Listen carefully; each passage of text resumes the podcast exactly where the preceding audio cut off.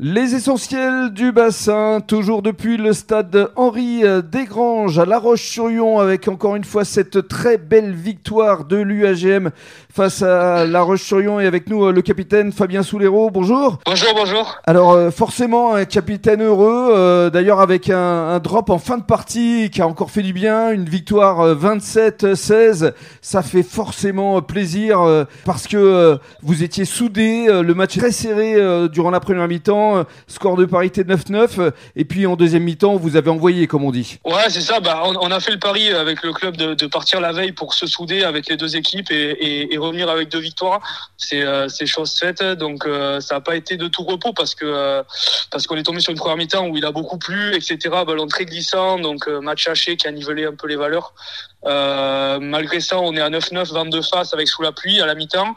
Et après, on, lâche un peu les chevaux en deuxième mi-temps pour marquer deux essais et concrétiser à chaque fois qu'on rentre dans leur temps. Et alors, euh, je reviens sur euh, l'équipe de Fédéral B, victoire 40-24, vous, victoire 27-16, carton plein. On se projette sur l'avenir dans 15 jours face à Rochefort. Là encore, ça va être un match important. Ouais, c'est ça. Mais de toute façon, on s'est dit qu'on avait fait on a laissé des points en route en domicile en, en première partie de saison, notamment contre Casteljaloux et même contre Tours où on peut aller chercher le bonus. Euh, donc maintenant, euh, on a pris euh, tous les matchs les uns après les autres pour les gagner.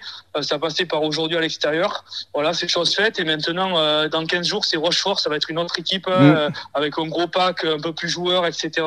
Avec une équipe qui a l'habitude de la Fédérale 2, qui a même côtoyé les phases finales. Donc euh, ça va être un gros défi et euh, en plus on, on, a pas mal de casses là. On a fait un week-end avec un tout petit groupe, on a encore des cassés, donc euh, donc voilà, il va falloir mm. bien se ressourcer pour aborder dans 15 jours mm. Rochefort à la maison. Et l'autre motif de satisfaction, c'est vrai que vous faites allusion au match de Casteljaloux ou de Tours.